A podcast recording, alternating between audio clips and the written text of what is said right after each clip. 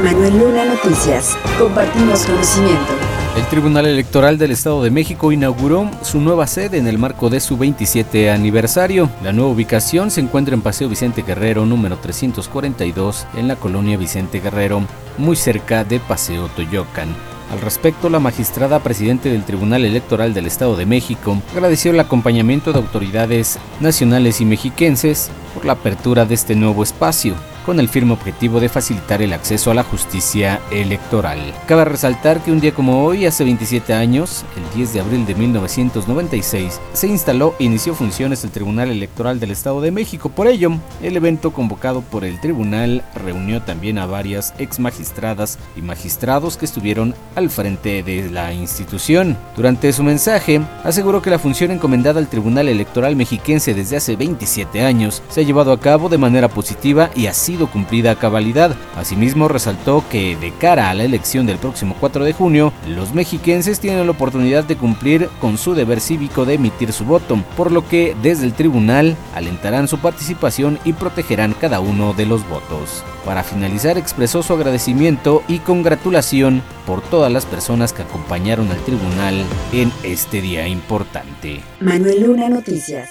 Compartimos conocimiento. El Instituto Electoral del Estado de México está obligado a organizar debates durante el proceso electoral por la sucesión de la gubernatura del Estado de México entre las candidatas. Sin embargo, de acuerdo con la consejera presidente de la Comisión Especial de Debates del IEM, Patricia Lozano, las candidatas no están obligadas a acudir a los mismos, por lo que el instituto deberá informar a la ciudadanía si llegará a presentarse la ausencia de una o de las dos candidatas. Eh, van a ser dos debates los que ya definimos por parte del instituto. Uno va a ser en abril y otro va a ser en mayo.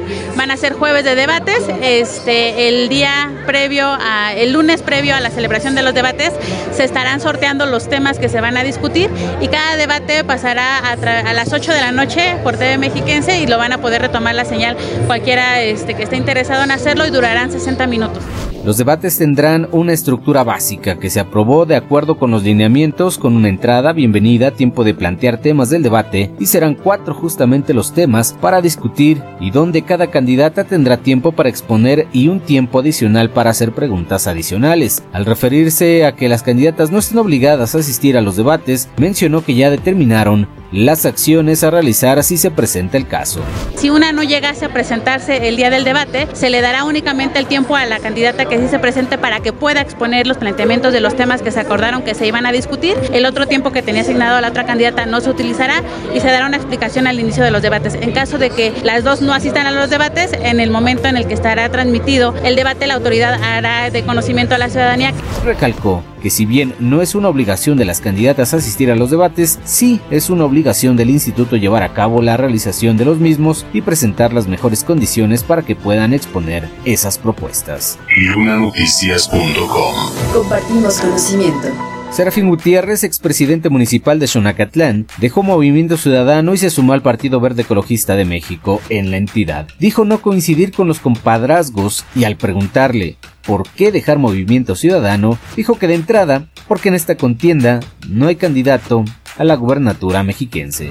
Seguimos lo que antes era el PRD, las tribus, el, el parentesco. Hoy vemos, digo, Juanita Bonilla hace muchos años es la amiga, su hermano como diputado del dirigente. Hoy tenemos a este a Saúl, por ejemplo, ¿no? Y por eso hoy si te das cuenta el expresidente municipal de San Bartolo Morelos igual se suma al, al verde, ¿no? ¿Por qué? Porque no estamos de acuerdo en ese tipo de compadrazgos. Acabas con los proyectos, acabas con los ideales, acabas con los principios que lo estamos haciendo, ¿no? Dijo que en el verde no hay compadrazgos y la chamba se hace para ganar, y esa es la razón para cambiar de partido. Reiteró no coincidir con los ideales ni compadrazgos y afirmó que Juan Cepeda tiene a sus propios parientes como su hermano quien es diputado, y que incluso él, a pesar de tener a 11 hermanos, nunca ha postulado a los mismos como regidores o directores cuando él ha sido funcionario público. Dentro del Partido Verde aseguró, los objetivos son de trabajo.